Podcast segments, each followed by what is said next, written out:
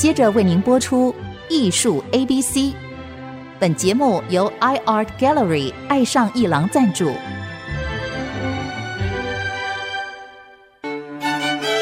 Appreciation, buying and collection。艺术 A B C，艺术入门的三部曲，艺术收藏的必修课，让您成为品味出众的艺术鉴赏达人。您的家成为风格独具的私人美术馆，实时与艺术之美对话。艺术 A B C，陆杰明主持。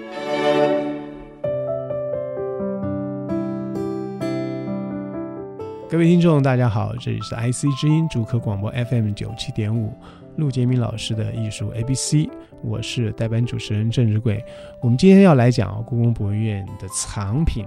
这一阵子呢，故宫博物院呢有一个好的展览，叫做《晚明文化人王士祯与他的置业》。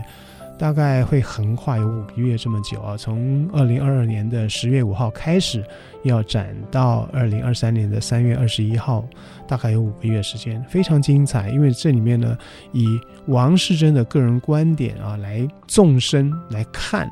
呃，我们东方的这个中国的书画啊，从这个唐宋元到他的明的时代，有哪些书，有哪些画的的精品，跟有哪些重要的观点。我们在这里面看到了蓝千山馆的褚遂良临黄卷本《兰亭》，还有蓝千山馆所收藏的怀素小草千字文。我们也将会看到宋徽宗的诗帖，还有几张大家平常不太容易看得到的范宽的山水画，跟《西山行旅图》的风格不太一样。还有鹊画秋色等等的。我们今天要谈一件哦，其实呢是年代更早的一张唐人的画，就唐朝人的画。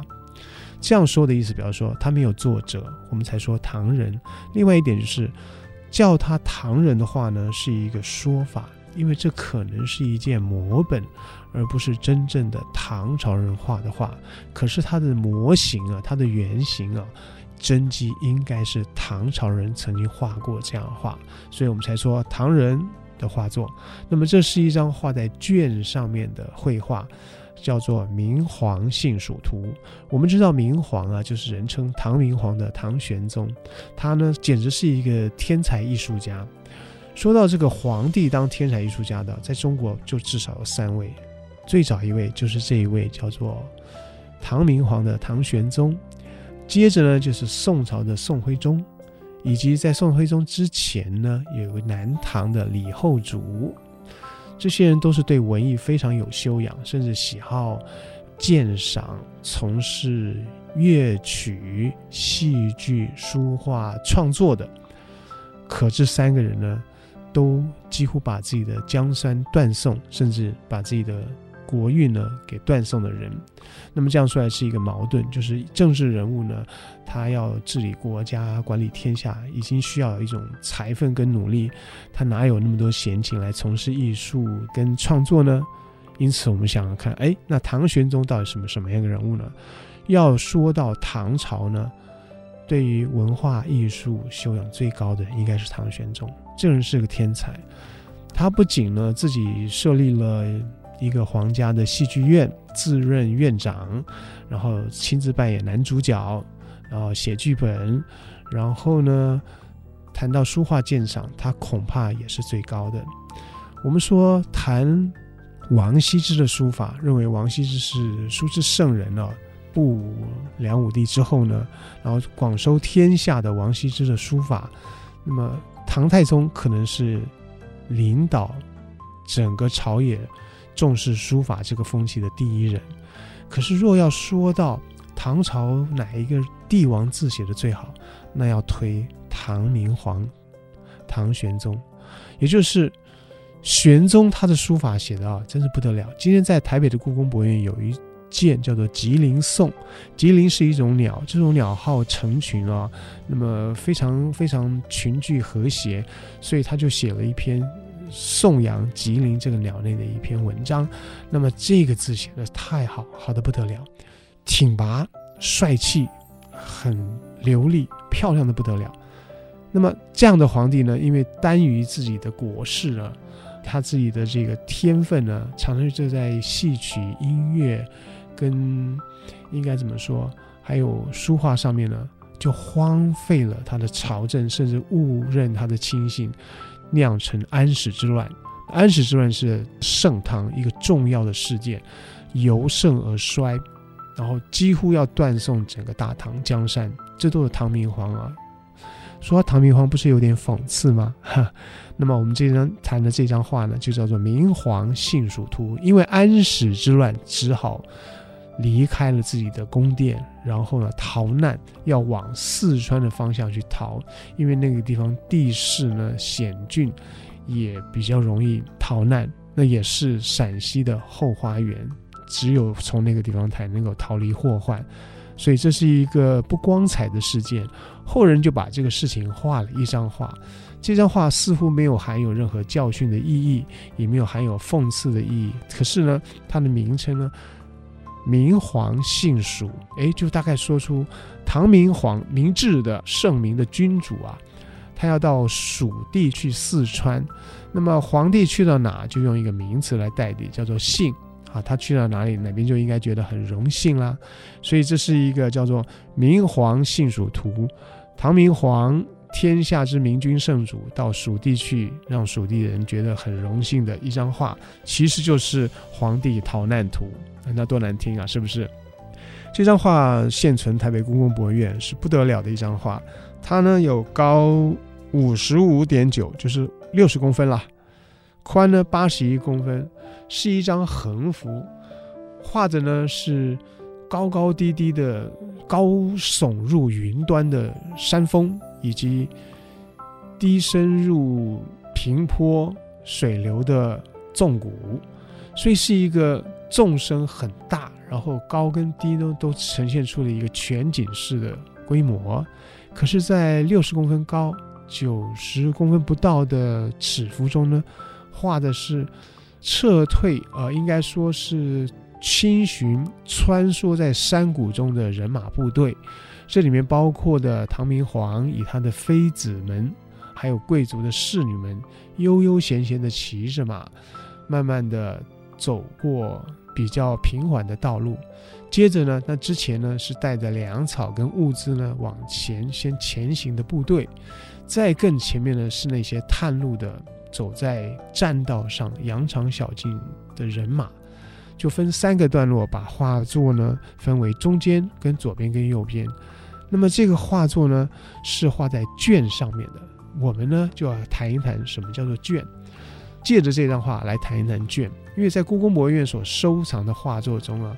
最早的画作可能应该可以推到隋朝，那么这一件称之为唐人的《明皇幸蜀图》呢，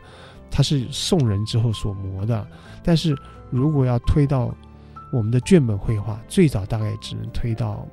唐跟隋。那么顾恺之的画也是画在绢上面的，可是我们的泥石真图不在台北，在大英博物馆。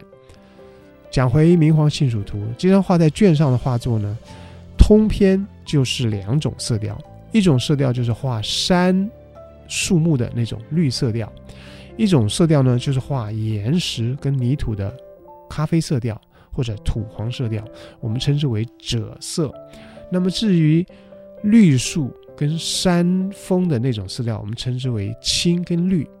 青绿青绿。这个中国人对“青”这个字啊，有两个解释。你说啊，这个蜀道难，难于上青天，这个“青”指就是蓝天啊。如果你说“青出于蓝而胜于蓝”，这个“青”呢，也是一种蓝，但它比蓝还要更蓝。所以这句话就是“青出于蓝而是更胜于蓝”，表示说“青”这个颜色呢，是从那个植物蓝草里面所压榨出来的汁。来成的颜色，而这个颜色呢，比原来蓝草所显现出来的那个蓝呢，还要更青。我们简直被这个青啊蓝给弄混了。总之，青这个字呢，如果呢，我们念我们的闽南语说“车”，其实讲的是绿，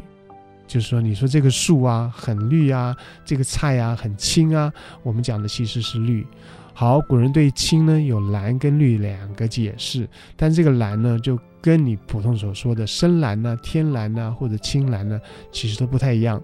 总之，从这个文字上解释不容易理解。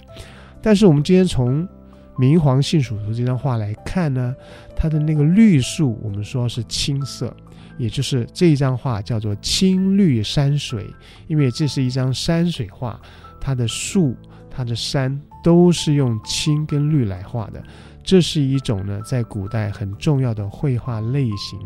它是一种重彩。我们看中国的水墨画都很清淡、很优雅、很透气，对不对？而在唐宋重要的宫廷画家所画的画，都是浓重、华丽、很浓艳的。今天就要举唐明皇的《明皇杏蜀》这张画来作为青绿山水的代表，以后我们再谈都是后代的，所以谈唐朝的青绿山水，《明黄杏蜀图》是最重要的一张。为什么谈它呢？因为它在这一次的王世贞的这个展览中出现了，还有他的儿子李昭道也展出了一张《李昭道春山行旅图》，这两张画的。主题是一样的，这两张画尺寸也很接近，是一个直一个横。我们休息一下，待会仔细来谈这一对父子大小李将军所画的青绿山水，主题是《明黄杏蜀图》。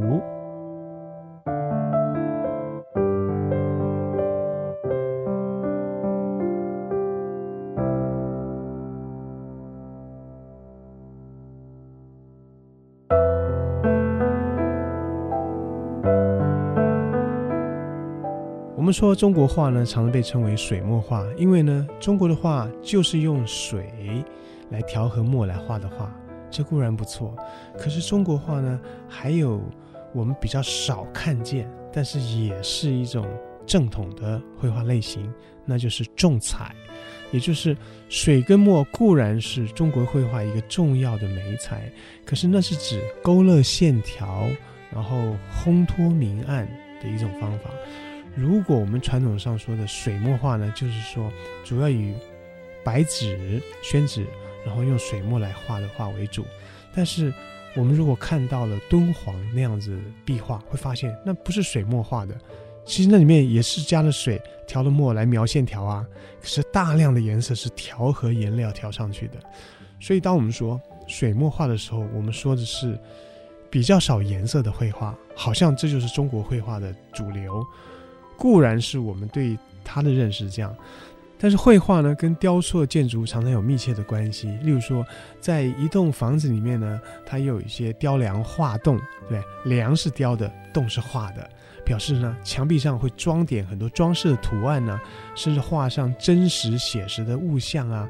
因此呢，绘画呢本来就是跟建筑雕刻会配合，会合在一起观赏的一种艺术形式。那么这么一来呢，如果你像古代的宫室是这个红墙绿瓦，那么这么一来是一张水墨画是撑不起整个空间的。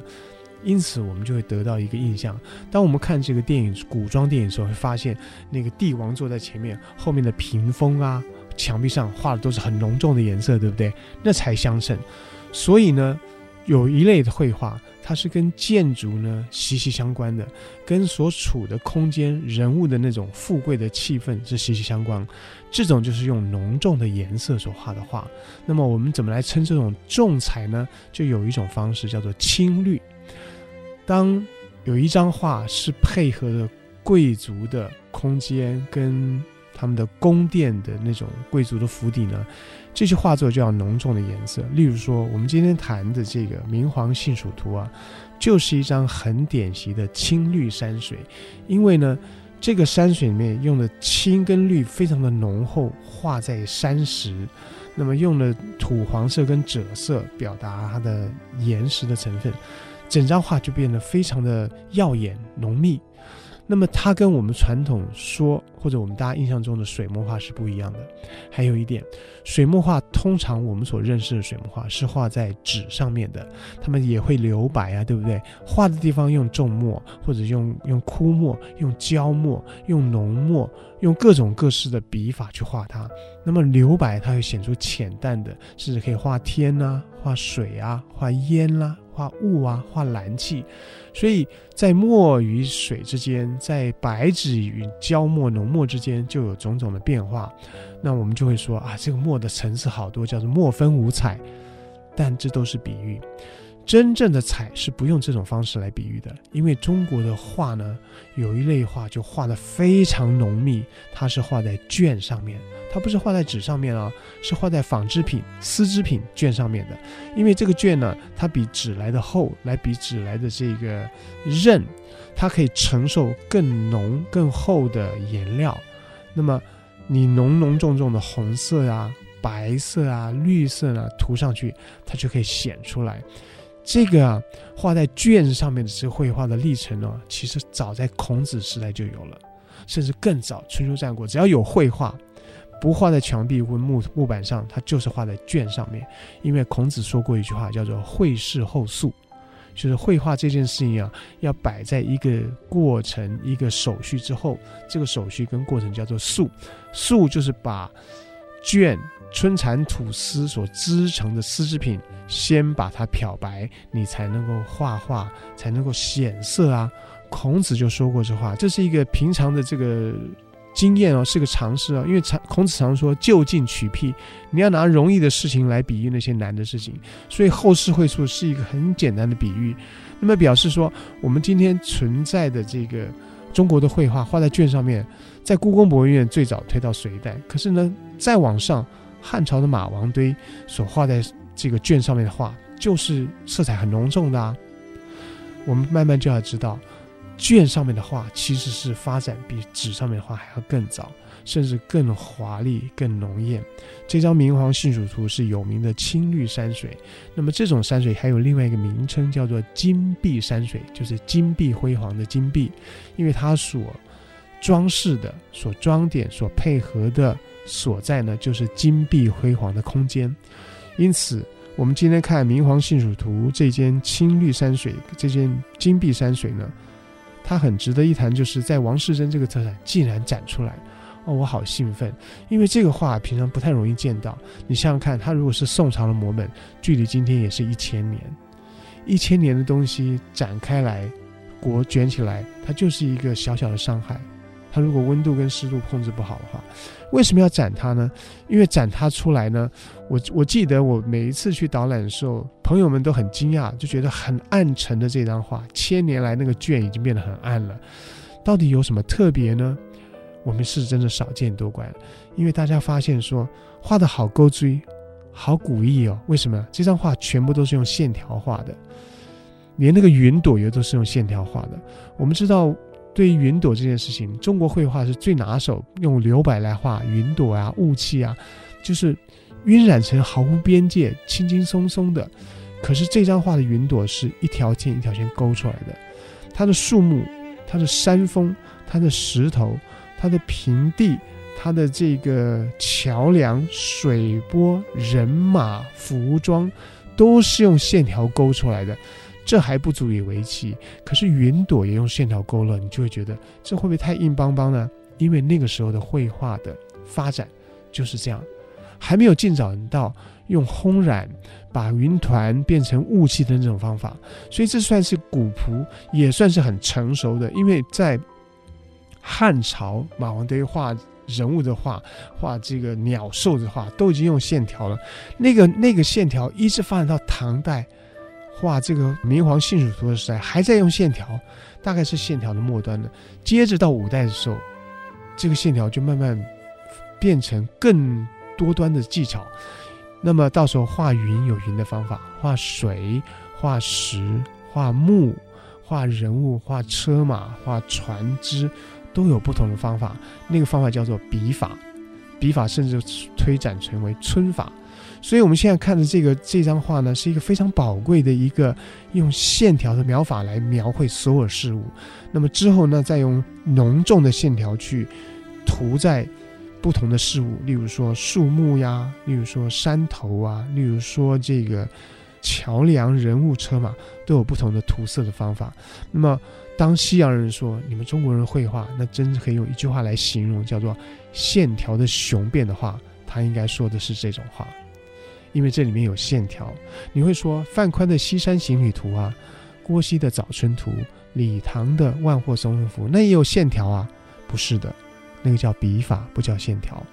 因为那个时候已经发展出用不同的描法去描石头、水波、衣褶、人物、车马和山峰和云朵，是不同的描法。它就有时候要扁平，有时候要平刷，有时候要细描，有时候要很淡的这个很小的点去点它，它都不能够称之为线条，可都可以称之为笔法，因为不同的技巧适应不同的事物的表现。而收回来倒退一下，到了我们唐朝《明皇信蜀图》，它其实画的是用线条描绘一切。好，这说的是一个。唐明皇避难到四川的一个故事，那么我说的是一个通则，就是用卷本、用重彩画的唐宋以前重要的绘画种类。最后我用一个小小故事来结束它。就这里面呢，那唐明皇到底在什么地方呢？他画着一个穿红衣服、骑的漂亮的马匹，在一个过桥之前呢，稍微停了一下，马匹举起右蹄，稍微停的感觉。我们看他一身便服，但是着的红衣。这里面只有一个人穿了红衣，就是唐明皇，并且呢，他的马马鬃毛并没有飘散啊、乱飞，是结了三个辫子，叫做三花鬃。那么这个三花鬃在苏轼写文章里面，他们后代人还有提到说，骑三花鬃者，唐明皇也。我们在这里看到是一派悠闲的郊游的路线，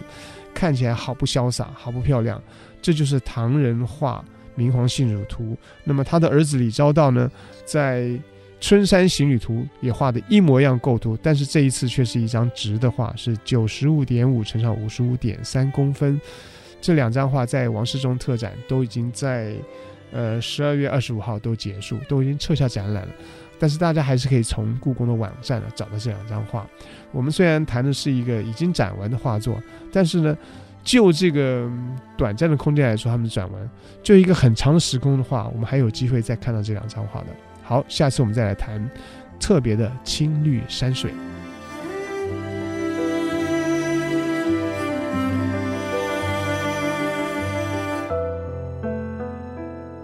以上节目由爱上一郎赞助播出，